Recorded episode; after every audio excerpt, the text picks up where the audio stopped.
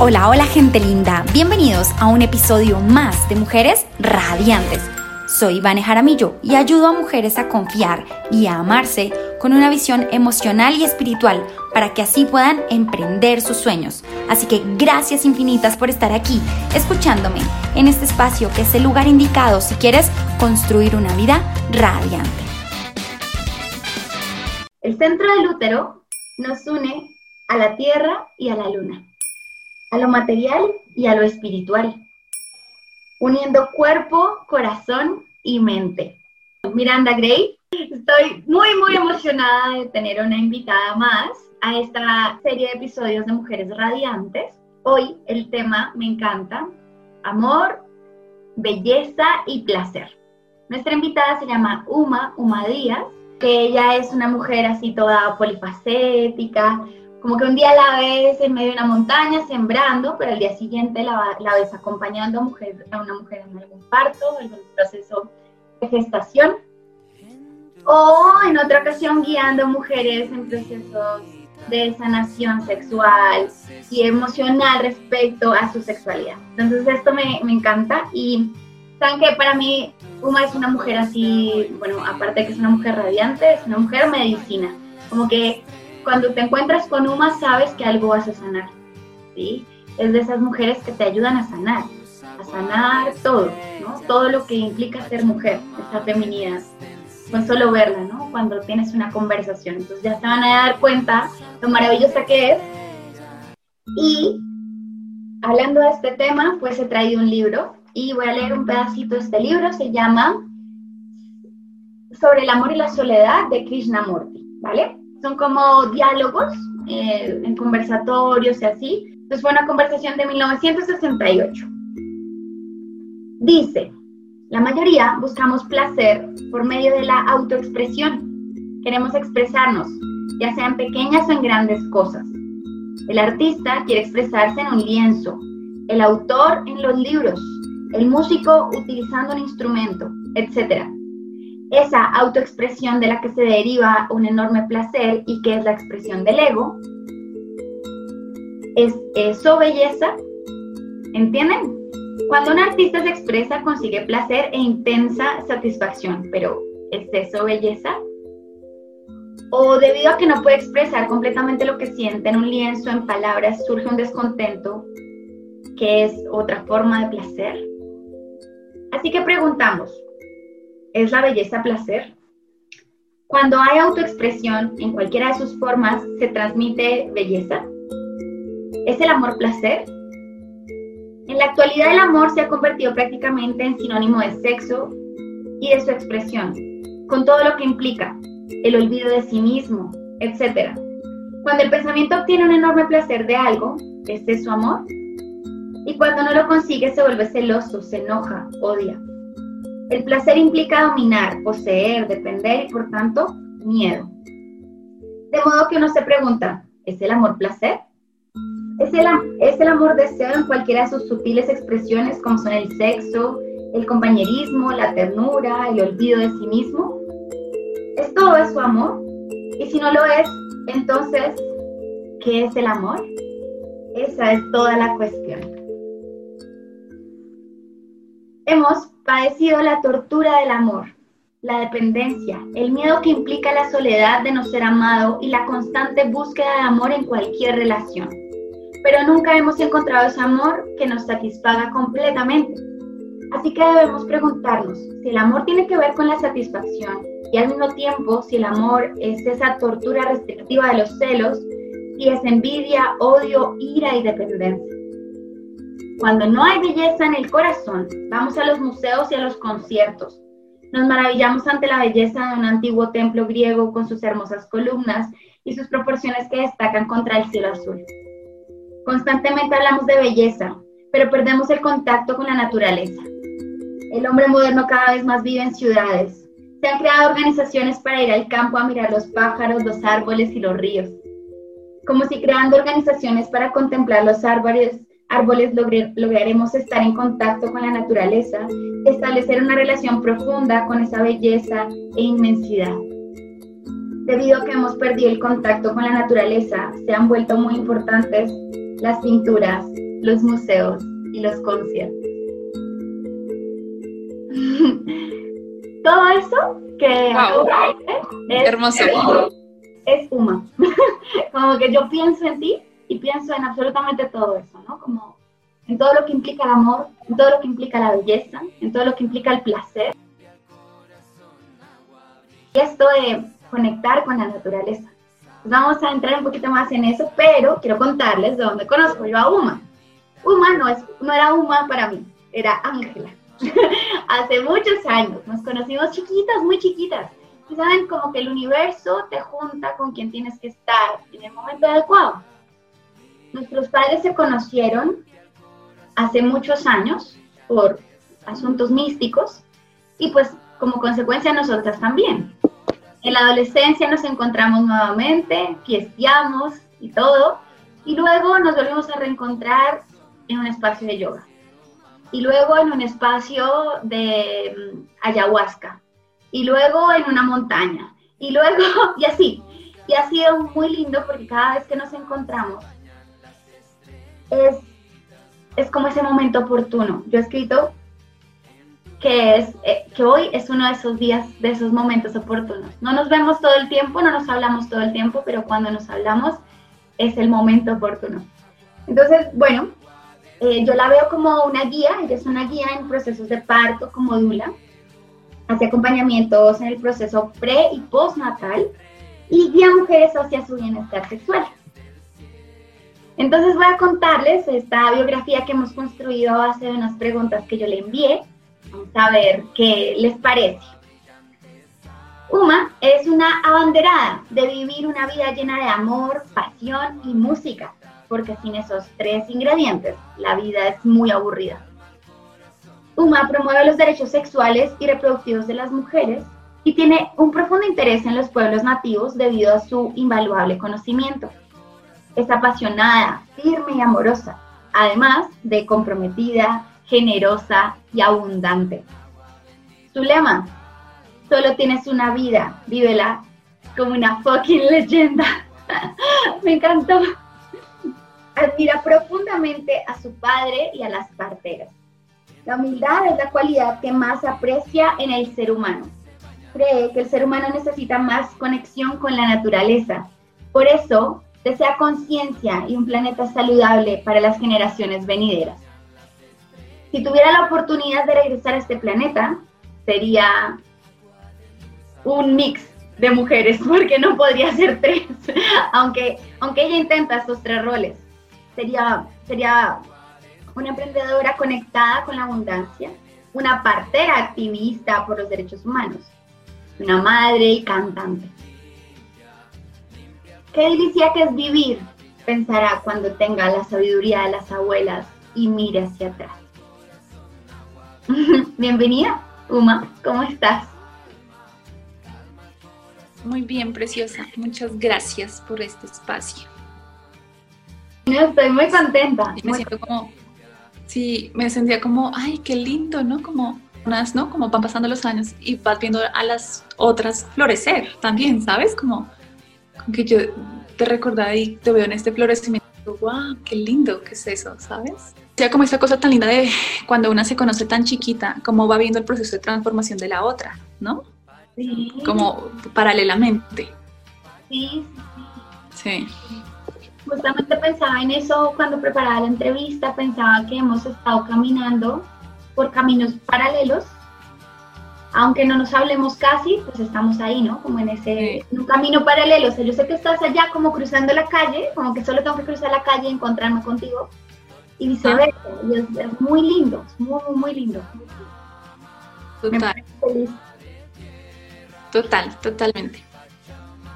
Bueno, entonces quiero que hablemos un poquito de esto, de esto que, leí en este libro de Krishnamurti y es como esta confusión entre el placer y el amor y, como que lo que es bello, ¿no? Entonces como que todo se vuelve, se vuelve como un revuelto y después a, veces no entendemos si esto era amor, si esto era placer, si era solo por disfrutar la belleza de estar con alguien o de estar con nosotros mismos.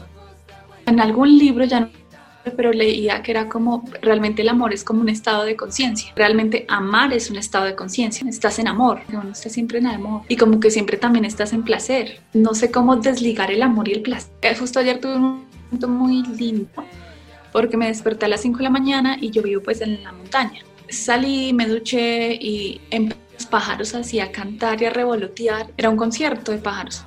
Y entonces yo pensé y decía como, ay, ¿qué es esta belleza? un momento tan místico porque era como unos colores en el cielo, los pájaros cantando y era como, ay, no le están cantando al sol, la bienvenida al sol. Y entonces fue un momento como de mucho amor, ¿sabes? Como muchísimo amor y mucho placer. Y es belleza, está junto, todas las tres cosas. Bellísimo. Eso, ese ejemplo que acabas de poner está sí, Total. Entonces, ¿tú qué crees que, que sea lo que lo que le pasa a las chicas en general, a las mujeres.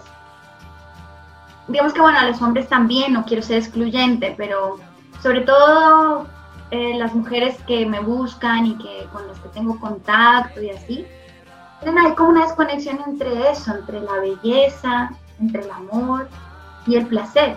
¿Cómo, desde tu experiencia, cómo crees que podemos hacer, hacer pegamento de eso? Porque yo también estoy de acuerdo contigo, van juntas, van juntas las tres. O sea, sin, sin belleza como que no hay placer, sin placer como que no hay belleza, sin placer y belleza como que no hay amor, porque desde el amor puedo esas dos cualidades, ¿no? La belleza y el placer. Sí, bueno, yo siento que siento que tiene que ver muchísimo con el tema, pues, de los de lo que la sociedad nos ha dicho que está sido. Entonces la sociedad nos dice que eh, el amor está en una pareja, eh, que la belleza está en la estética, ¿no? De lo que eres exteriormente, y, el placer está en el sexo, ¿no? Pero no nos enseñan que esa triada, como esa triada sagrada, está en todas las relaciones y en la relación conmigo misma, ¿no? Como en la relación con una amiga está la belleza, está el amor, está el placer, la sociedad también ha estructurado como todo, ha querido como que hay un sector para ¿no? Como de estructurar todo y no ver como la unidad en todo. Entonces yo siento que a nosotras las mujeres nos pasa mucho eso, tratamos de buscar el amor en un hombre o en una o en una chica, no, lo que sea, o tratamos de buscar una, digamos, el placer en el sexo y entonces la belleza en cuidar, ¿no? Esta cosa estética de la edad, pero no nos enseñan que el amor está que es algo que yo vengo trabajando mucho el último tiempo y es que después de una ruptura y una pena de amor muy grande, fue como entender que el amor, que todas las relaciones mías son relaciones de amor, como que yo no, no es como mi relación de amor es con una pareja, mi relación de amor es con mis amigas, con mi familia, con mi trabajo. Y, todo, y ahí mismo en esas relaciones de amor está también el placer, la belleza entonces siento que hemos nosotras como ido descuidando todo, varios aspectos de nuestra vida y varias también relaciones. Descuidamos la relación con nosotras mismas, ¿no? De cultivar en nosotras mismas esa tríada sagrada, el amor, la belleza y el placer. Tiene mucho sentido lo que dices, porque justamente, digamos que yo, yo percibo que, que cuando tenemos una conexión mucho más espiritual con el mundo, con lo que pasa en el exterior, entendemos que somos uno con todo y que podemos amar toda la creación, ¿sí? Y que desde, ese, desde, ese, desde esa observación de amar a toda la creación, puedo amar a mi pareja o a mi expareja o al vecino o al señor que me empaca la comida en la tienda, ¿sí? Y puedo amar cada cosa, ¿no? El gato, pero también el pájaro, pero también el mosquito que quiere matar el gato, ¿sí? Amarlo todo. Total, no, siento que también es aprender a amar la vida. Ayer pensé y decía, wow, me desperté como realmente un espectáculo, era como fue muy místico. Uno debería amar los días, amar el, el viviendo, amarlo, ¿no? Y buscar el placer. Entonces después de eso me dieron muchas ganas de ir comer algo delicioso. Quería buscar el placer, ponerle, ¿no? Como mi día de desayunar algo delicioso, arreglando, sintiéndome yo bien conmigo misma. Decía, uno debería amar sus días, amar lo que tiene que hacer en el día. Tenemos que trabajar, hacer un montón de cosas. ¿Cómo, cómo hago para yo embellecer mis días, ¿no? Y lo que hago momento a momento. Sí. Y siento que eso, digamos que nosotras las mujeres buscáramos embellecer nuestras propias vidas, como nuestros proyectos, realmente embellecer y buscar que nuestra vida, nuestro trabajo, nuestro proyecto sean una manifestación de amor muy transformador. Es, es, muy bonito pensarlo así y, y, creo que justamente desde, ese, desde esa separación y clasificación de las cosas como la belleza es una cosa, el placer es una cosa, em, el amor es otra cosa. Entonces nos hemos separado de lo que significa también ser mujer, ¿no? Entonces, tengo un ciclo de vida diferente cada día, como mujer sobre todo, y entonces eh, es, el día es horrible, o el día es demasiado placentero, o el día es demasiado amoroso, pero no es las tres. ¿Sí? Porque entonces odio mi vida hoy, pero mañana la amo. Justamente creo que entramos en ese conflicto de la separación. ¿Cómo lo ves tú desde esa, desde esa energía y de la feminidad? Tú que tienes como tanta sabiduría respecto a eso. Eh, es muy cierto también, primero porque pues estamos muy desconectadas de nuestro cuerpo. Realmente las mujeres sabemos cómo funciona nuestro cuerpo femenino, para empezar. Y siento que es muy clave, es muy importante que todas las mujeres, independientemente de cuál es tu camino, tu, es muy importante que sepamos cómo funciona el cuerpo femenino para poder entender mucho más nuestra psiquis, nuestras emocional, nuestra salud emocional, salud mental y física. ¿no? Digamos, yo sí siento que, digamos, es muy, muy clave que como mujeres podamos eh, tener mucho conocimiento de cómo funciona el cuerpo femenino.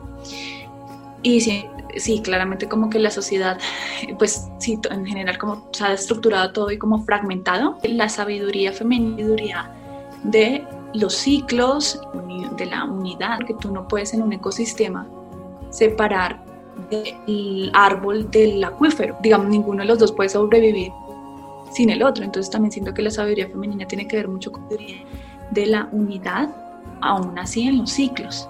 ¿Quieres darnos una pista de cómo mujeres podemos descubrir esos ciclos o cuáles son?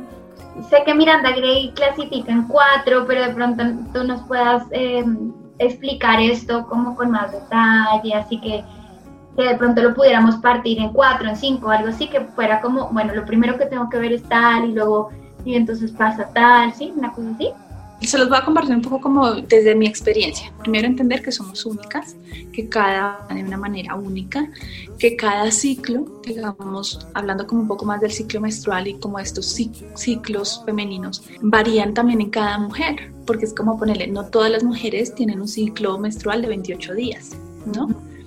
Entonces también como cada mujer es única, entonces yo creo que es muy clave primero como conocernos, como realmente conocer cómo, cómo, cómo es mi ciclo. El hecho de acercarnos a, a saber cómo funciona esto, pues que es como la naturaleza. Yo siento que realmente las mujeres somos una manifestación de la naturaleza y de Gaia. Yo lo llamo como la diosa o la madre, a esa presencia divina.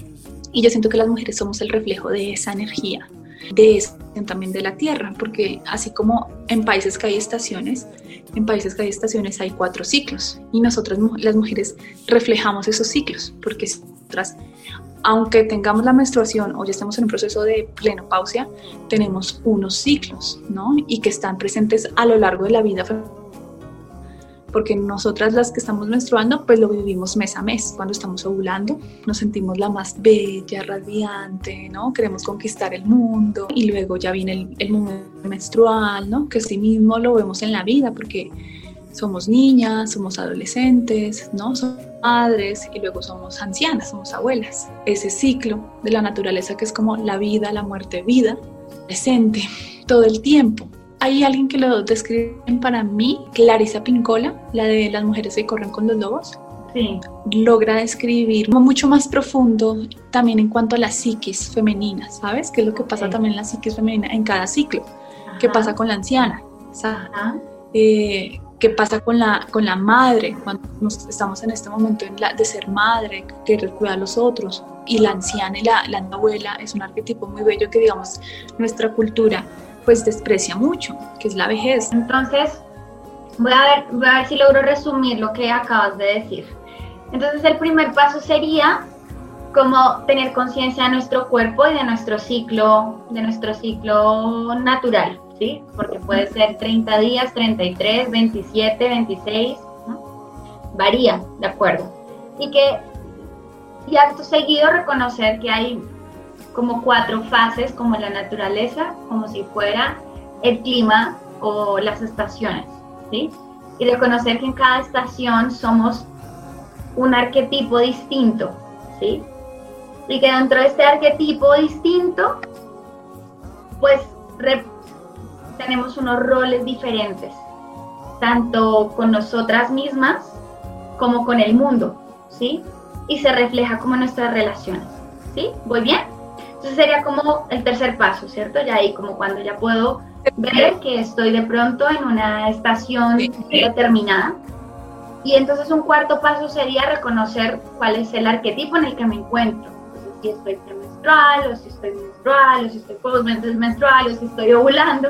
Sí, y que siento que es mucho también, digamos, tener esa conciencia de saber cómo funcionamos a que tú puedas diseñar la vida en pro de esos ciclos, porque poner, cuando estamos en un ciclo premenstrual, eh, estamos yendo con profundidades de cosas que están pasando en nuestra vida emocional.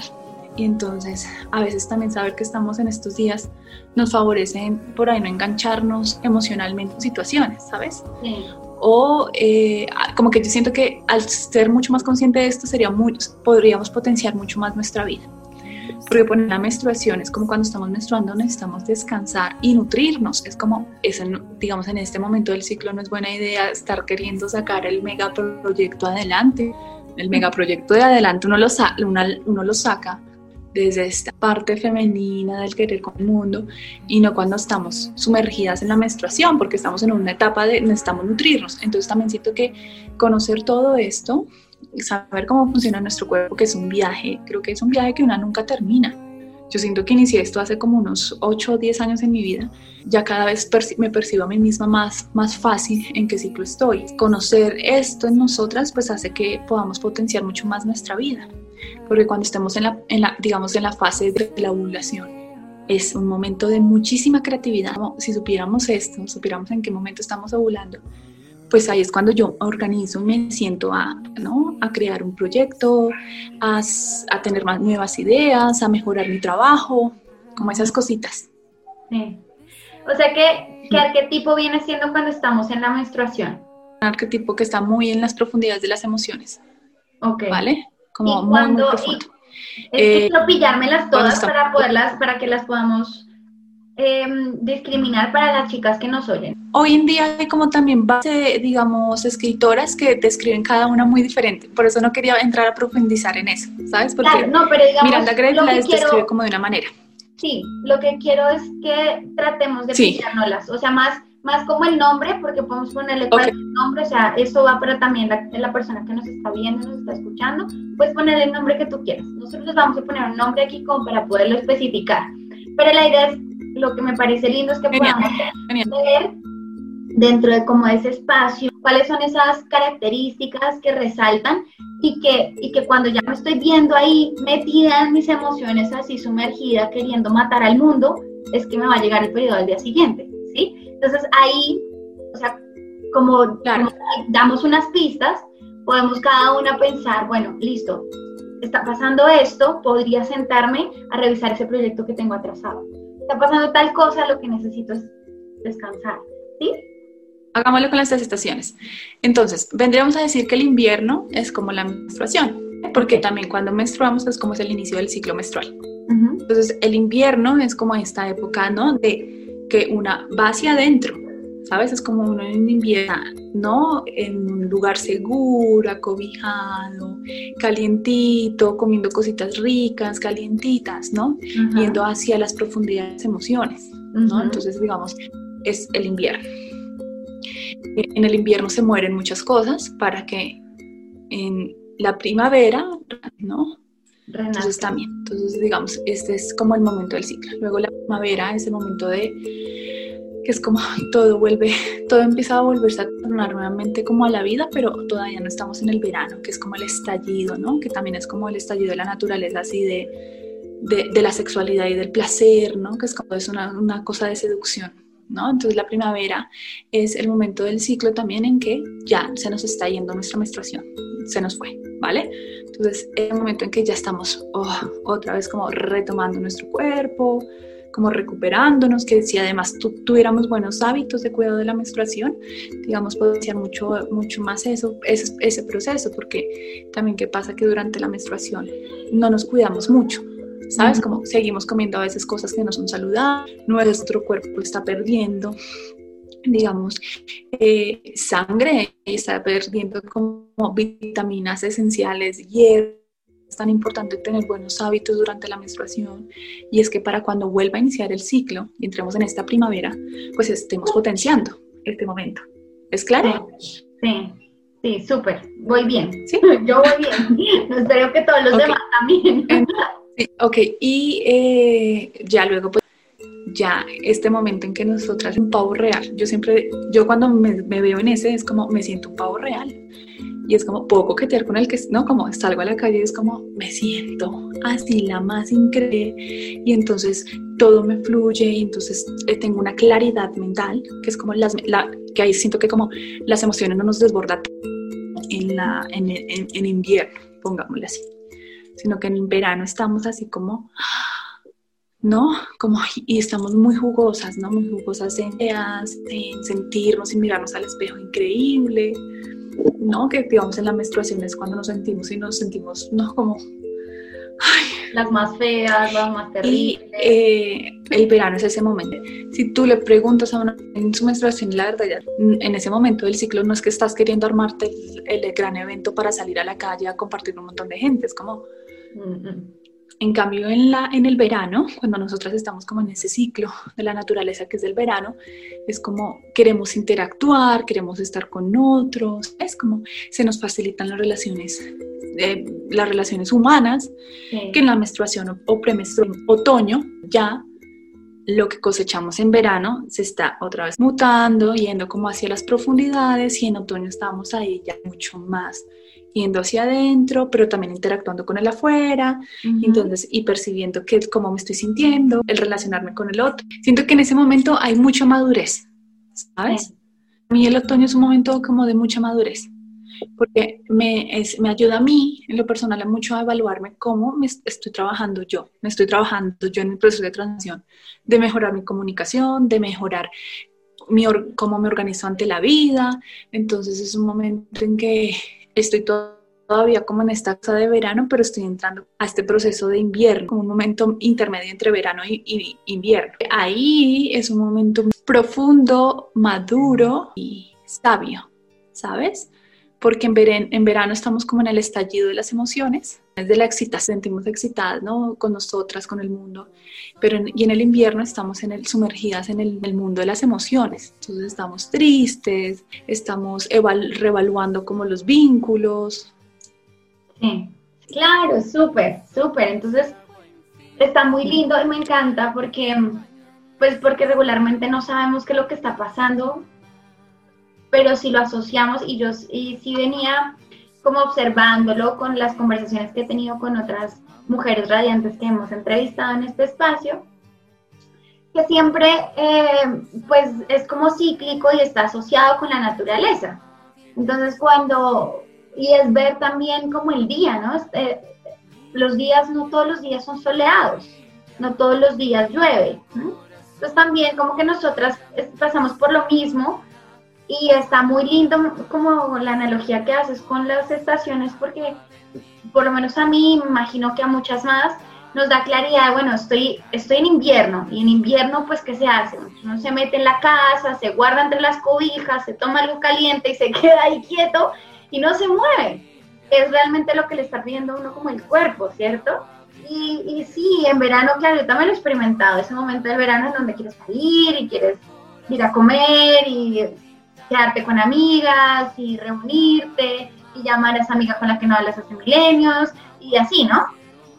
Y te dan muchas más, y hay muchas más ideas, y dan muchas más ganas de cocinar, y dan muchas más ganas de crear cosas, y de hacer cosas manuales, etcétera.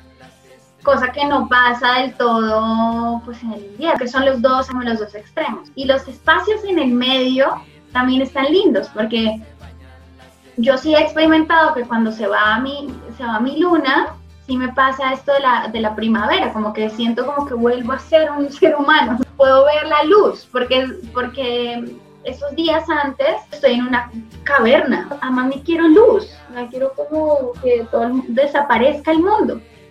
Y luego quiero salir decir soy nueva, y renací. Me parece, me parece muy lindo esto, como lo explicas. Me encanta.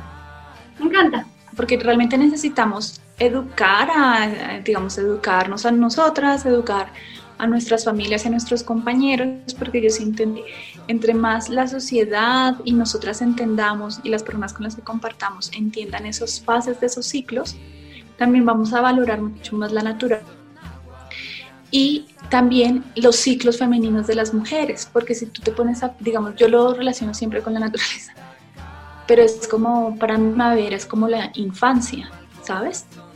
La adolescencia es como, la, la, la, adolescencia y como para mí, antes de que seas mamá, es como todo, esta prima, es todo este verano.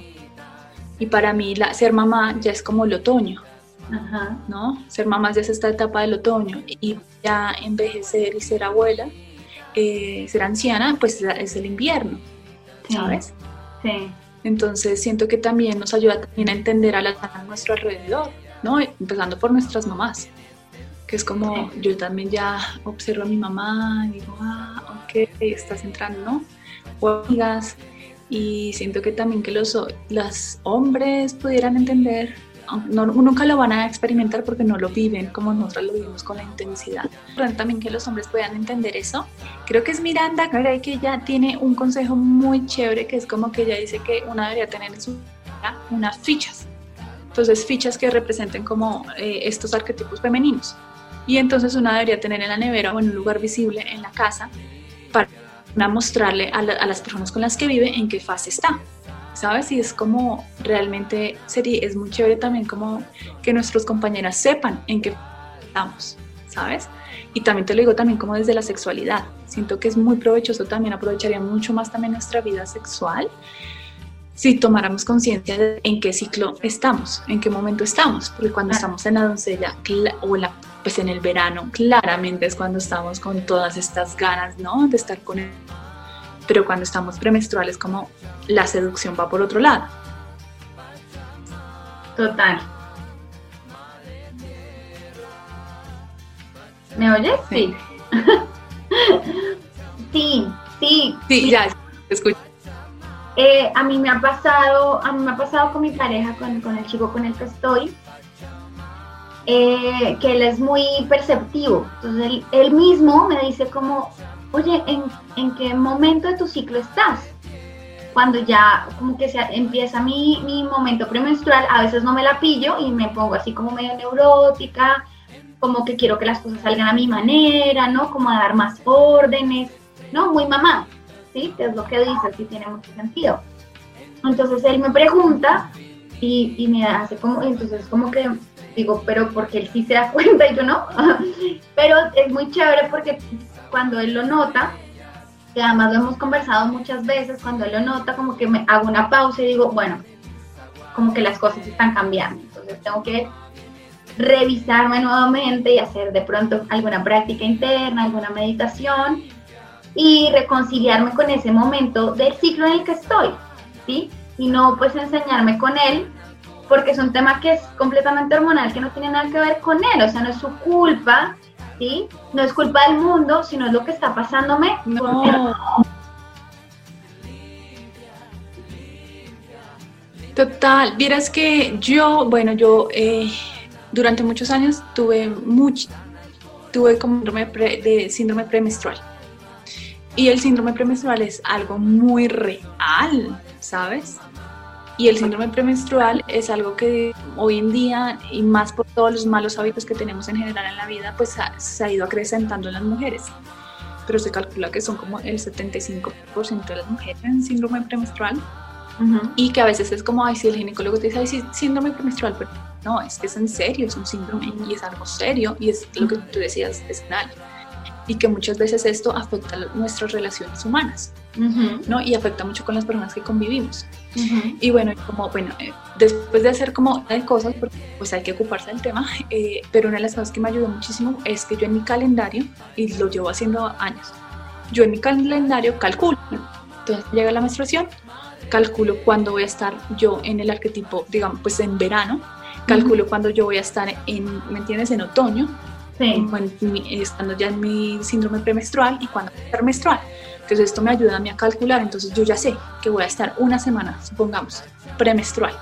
Yo organizo mi vida para ese momento, entonces yo que organizo mi alimentación, me pongo a, digamos, me pongo a tomar cosas específicas hago más prácticas de inspiración y visualizaciones y de meditación, porque es como en el momento en que más yo necesito. También organizo mi vida para ese momento estar más sola. pues a mí en, ese, en mi síndrome premenstrual, yo, pues en mi, en mi cuando estoy premenstrual, mis relaciones humanas no fluyen tanto, ¿sabes? Como yo para mí son, a veces son muy conflictivas. Tomar distancia, como sí, prefiero no hablar con nadie. Yo, por ejemplo, sí, porque si no todo lo digo mal, trato mal a todos. Ay, no es horrible. Sí. O, o, cualquier, la mínima cosa que puso el vaso en la mesa con, sin el portavasos, un estado de irritabilidad y estallido que es como poner y potenciar la vida de una, aunque ya en este periodo pues yo me organizo a vivir este momento de mi ciclo para eso. Pienso mucho en la vejez. Y así mismo lo pienso yo para mis años futuros, como que, ¿cómo voy a organizar mi vida para ese momento, ese ciclo de mi vida? Pero sí siento que, digamos, es muy clave. Tiene, tiene mucho sentido y está súper, súper lindo. Me encanta, me encanta esto que compartes porque pues porque muchas de nosotras seguimos queriendo tener la vida que tenemos en verano todos los días. Y pues verano es verano, invierno es invierno. Y, yo justamente le decía a alguien, le decía, a mí mi ciclo me pide que pare, porque yo ando a 10 mil por hora. Entonces pues paro, paro y entonces si tengo que hacer cosas de trabajo o algo así, pues trabajo desde la cama. Y si me quiero comer un brownie, pues me lo como. Y si quiero dormir hasta tarde, duermo hasta tarde, y si quiero comer alguna cosa rara, pues me la como, y, ya, sin culpa, ¿no? Y como sin castigarme por querer estar diferente un par de días porque mi cuerpo lo está pidiendo y lo necesito. Pues es que es muy inherente y es que pues el capitalismo funciona en que tenemos que ser productivas todo el tiempo. Y entonces es también cuando nos dicen como, pues básicamente es como realmente tienes que ser productiva todo el tiempo y es que las mujeres no somos productivas todo el tiempo. Realmente nosotras pasamos por unas etapas que realmente necesitamos ir hacia adentro. Y son momentos en que no somos productivas, somos productivas en, sí, en cuidarnos, en valorar nuestro cuerpo, en estar quietecitas. La vejez de las mujeres no es tan valorada, ya es tan funcional para este modelo ¿no? de producción entonces también es, y tampoco la madre, porque entonces también vemos que no, pues la sociedad es la de las mujeres que deciden ser madres, eh, pues porque pues cuando somos madres estamos desbordadas en el mundo de los chiquitos y ya no estamos hacia el mundo hacia afuera, la doncella. Entonces también lo que pasa es que pues la sociedad subvalora el arquetipo como del verano, ¿no? Este momento de la etapa de la vida, donde digamos mayor, somos mucho más funcionales y productivas. Sí, es verdad. Bueno, y puedes darnos algunos tips para qué comer en esos días. Eh, esto que dices tú, como sé más o menos qué comer cuando estoy en mi ciclo premenstrual. Eh, digamos que yo estuve ahí como leyendo y analizando un poquito y de lo poco que, que, he aprendido es como, por ejemplo, las semillas tienen un montón de magnesio, que es lo que más perdemos cuando tenemos nuestro ciclo menstrual. Entonces, pues consumir más semillas puede ayudar y así. Pero no sé si de pronto, bueno, obvio las frutas, las verduras, pero de pronto tú tengas ahí como un dato más certero que, mis vagas investigaciones. Bueno, sí, eh, es muy clave lo que acabas de decir, el magnesio es muy, muy clave, pero el magnesio es muy clave tomarlo en nuestro periodo premenstrual, ¿sabes? Como, porque em, pasa que hoy en día como tenemos mucho déficit de muchísimos nutrientes, pues igual en general los alimentos ya están muy, digamos, empobrecidos en nutrientes. Y uno de esos es el magnesio. Entonces sí es clave tomar magnesio durante el premenstrual, pero súper clave. Eso realmente es como de las cosas más increíbles que yo he podido ver de los resultados, de cómo me ha ayudado a mejorar mi ciclo premenstrual, es el tomar magnesio. Como es, pero así como hasta nivel emocional, que cuando lo empecé a tomar hace como cuatro años, eh, por primera vez, como estuve tres ciclos seguidos, como sin ninguna manifestación así intensa, intensa, ni física ni a nivel emocional. Era como que podía mucho más fácil. Menos cada dos meses una sesión de sueroterapia, regular los movimientos hormonales cuando estoy en mi fase premenstrual. ¿Vale? Porque hay una curva de hormonas tan, tan intensas que estas sesiones de sueroterapia es como ayudar a navegar el cuerpo clave no comer azúcar, ¿no? Ni trigo, ni harinas, porque lo que hace también es que inflama el sistema nervioso y pues estamos, por eso también nos ponemos a veces mucho más irritantes. Pero justamente lo que de no más es muy clave. Eh, bonita, porque cuando, digamos, o sea, como analizándome y de acuerdo a mis clientas y mis consultantes y así, cuando estás premenstrual quieres más dulces, ¿no? Muchos carbohidratos, muchas harinas, ¿no? Helado, brownies, eh, ese tipo de cosas. Y pues eso está como en contravía de esto que acabas de decir. Entonces, ¿cómo hace uno? O sea, ese deseo de esos dulces, ta, ta, ta, porque, bueno, porque puede ser eso y, y ¿qué hacemos ahí? Digamos, pues básicamente es como, no sé, basado en la alimentación consciente o alimentación saludable, es como pues es que tú puedes tener ganas de dulce, pero una cosa es que elijas un, digamos, un alimento saludable, saludable a un dulce, pues lleno de azúcar blanca, ¿sabes? A elegir a comerte un dátil. Es diferente. Ok. hablando como de dos cosas, de dos cosas muy distintas, porque, claro, puedes tener unas ganas de dulce así impresionantes, pero eliges un dulce saludable, ¿no? Entonces eliges comer, eliges hacerte un super batido de banano, mango y cacao.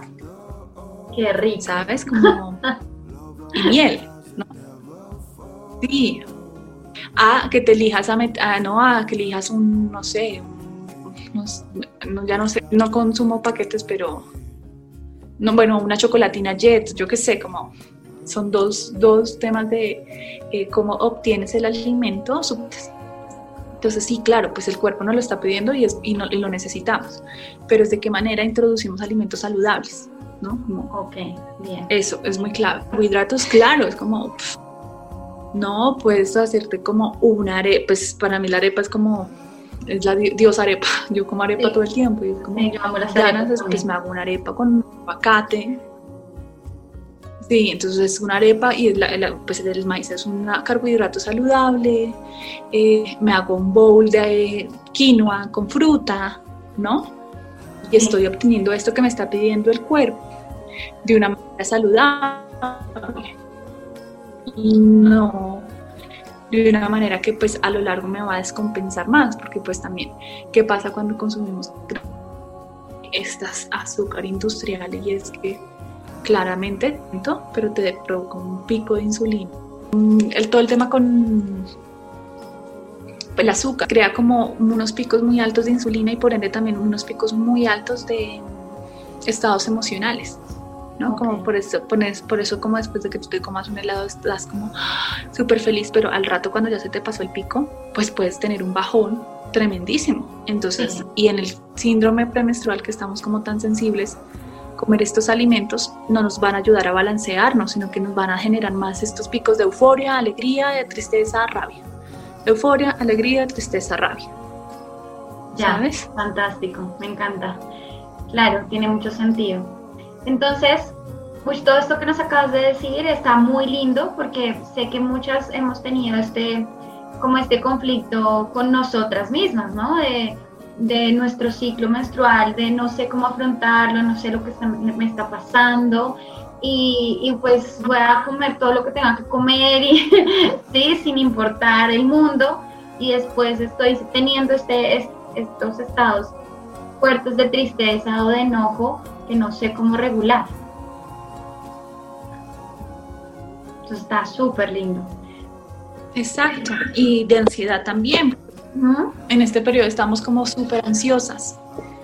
Entonces es como, y si más le, metemos más ansiedad, ¿sabes? Como a través de los alimentos y de las cosas, pues es como, va todo va a tornar como tener mucho más nivel de intensidad. Entonces siento que es, y clave también como hacer ejercicio, es como súper clave. Creo que es en el momento en que más deberíamos hacer ejercicio. En la menstruación. la manera que le estamos ayudando al cuerpo a que se autorregule. ¿En la menstruación o en la pre? En el premenstrual. Ah, ok, sí. Sí. Pre. Ya, ya, ya. No, en la menstruación la verdad es como en tu casa y descansa. no hagas nada más. Súper. Uy, sí, claro. Claro, sí. Hacer mucha actividad física, mucho ejercicio. En ese momento del otoño, ¿cierto?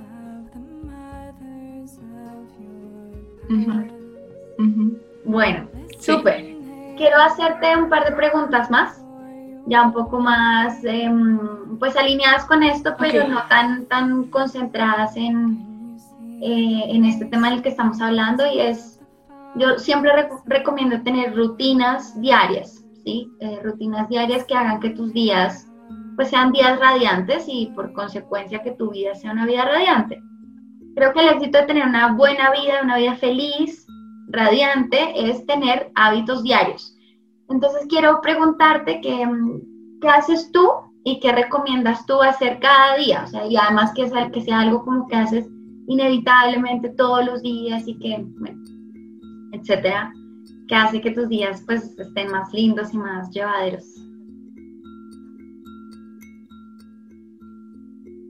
Bueno, en eso sí soy muy honesta, pero bueno, la vida, la, la vida de en trabajar en partos hace que es como los hábitos varían mucho, porque depende como de los factores de los partos. Son, ¿sabes? Como no es como puedo tener un, no una rutina, ¿no? Como mis rutinas muy variadas, pero eh, de los hábitos básicos para mí es la alimentación aunque yo me tenga que ir a un parto y no sepa cuándo voy a regresar a mi casa, es básico la alimentación porque es lo que me va a, me va a proveer a mí, de, me va a nutrir y, me va a y voy a tener suficiente energía para pues sostener mi trabajo. Todo el tiempo yo estoy eligiendo alimentos que realmente sean nutritivos, que sean saludables. ¿Cómo elige uno un alimento saludable? Yo disfruto muchísimo comer, es como... Comer es lo más lindo que le pasa, le puede pasar a uno en la vida. Pues yo creo que no sé, yo pienso todo el tiempo en comida. Yo básicamente hace mucho tiempo eliminé como alimentos como muy empaquetados o procesados. Creo que alimentarse de una manera más saludable es mucho más sencilla. Primero, pues reemplazar carbohidratos, como todo el como por carbohidratos saludables. Y hoy en día tenemos unas posibilidades impresionantes para hacer eso. Lo otro es proteína. Si es básico proteína, digamos, no como carnes rojas, pero sí como pescado, buenos porcentajes de proteína, ¿no? A través de, de, digamos, de granos, leguminosas o mm, huevos, pero es muy clave la proteína. Y mm, siento que es muy como entre más fresco sea un alimento, entre menos procesado esté, entre menos empaquetado esté también, porque siento que por eso digamos yo galguerías o cosas esas cosas, ¿no? Yo no como porque está súper empaquetada fue hecho hace un montón, entonces siento que el entre más fresco, em, sin procesar y sin tanto empaquete, pues es como para mí como a lo que yo me fijo. Súper. Eso. Bueno, y eso, la alimentación y... Ay, no. Ajá. Quería pedirte que nos recomiendes algún libro o libros que mm, ya nos has dicho eh, Mujeres que corren con los lobos, que además es un libro bellísimo, pero que otros, un par de libros más que puedas decir, bueno, este libro definitivamente lo súper recomiendo y por qué. Ok. Em, Cuerpo de Mujer, Sabiduría de Mujer, creo que es una Biblia de las mujeres que deberíamos tener en nuestra mesita de noche, porque es un libro maravilloso que habla todo sobre fisiología, anatomía del cuerpo de las mujeres, como realmente nos ayudaría a entender cómo funciona nuestro cuerpo. Em, otro libro es como La vagina, eh, de Miriam Wolf. Eh, es un libro sobre sexualidad femenina como increíble. Y, y de mis últimos libros creo que Cuando todo se destruye, ya no recuerdo la autora de ese libro, pero eso nos ayuda también a entender como que todo en la vida es un ciclo pues de vida y muerte. Sí.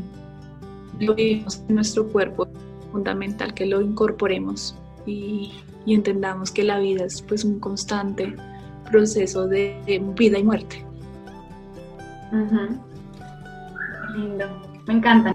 Para finalizar, me gustaría que nos contaras cómo dónde te encuentran, qué, qué proyectos estás haciendo, qué cosas quisieras invitarnos a compartir contigo, de toda esta sabiduría que tienes tan linda respecto a la feminidad y la sexualidad y el nacimiento.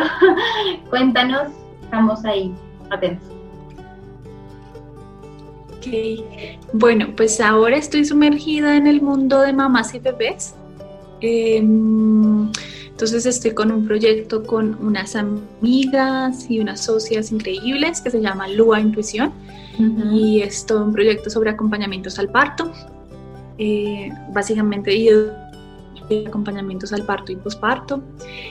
Y otro de los proyectos que vamos a hacer es que vamos a hacer como unos círculos de ginecología autogestiva. Okay. Entonces vamos en noviembre a sacar, un, digamos, unos círculos para compartir con otras mujeres eh, con respecto a ginecología autogestiva, autogestiva y métodos anticonceptivos no hormonales, que es como otro tema súper, súper importante para nosotros las mujeres entender y comprender. Y, em, ah, bueno, y el próximo mes, en octubre, voy a tener una ceremonia de cacao, que es como un espacio ceremonial para mujeres. Entonces, eso. Súper. ¿Y cómo te contactamos para esos eventos? ¿O todo lo pones en Instagram o, o por dónde? Bueno, sí, todo está en pues en Lua Intuición está como todo el tema de ginecología autogestiva, pues nos encuentras así en Lua Intuición. Eh, y todo el tema también de acompañamientos al parto, posparto eh, y métodos anticonceptivos. Y, normal, y en mi perfil, perfil personal las ceremonias. Súper, bien. Entonces por ahí estaremos mirando todo entonces. Sí. Bien. Y para despedirnos, ¿te gustaría dejarnos alguna frase, palabra? que pronto inspire a las personas que nos ven y nos escuchan. Y siento que nosotros las mujeres en especial necesitamos volver a recuperar esa relación que tenemos con la tierra y que a medida que nos acerquemos como a la naturaleza, eh, vamos a ir recuperando mucho nuestro poder personal y también la abundancia en el mundo. Siento que la abundancia viene de la naturaleza. Entonces siento que sí, como invitarlas a que exploren ese, ese aspecto de la vida. Me encanta. Bueno, esto estuvo súper lindo, nos diste un montón de conocimiento bellísimo. Gracias, gracias, gracias por tu infinita abundancia, por tu generosidad, por compartir tus saberes, tus conocimientos. Nos has ayudado un montón Excelente. Gracias, gracias, gracias, gracias por habernos regalado una hora escuchándonos en esta entrevista que estuvo fascinante. Sé que te la gozaste tanto como nosotras. Y, mm, y, bueno, pues ya saben, si tienen ganas de vernos en vivo y en directo, mentiras no, pues vernos las caritas, nos ven en YouTube. Y ya sabes lo que tienes que hacer. Si te gustó, cuéntanos, déjanos un comentario, compártelo compártelo en tus redes sociales, etiquétanos. Recuerda suscribirte, recuerda compartir y por supuesto, si tienes alguna pregunta, duda, sugerencia, escribirme a vaneresponde@vanejaramillo.com. vaneresponde@vanejaramillo.com. Te envío un abrazo gigantesco, gigantesco, gigantesco y gracias por estar aquí. Gracias por escucharnos en este episodio de Mujeres Radiantes.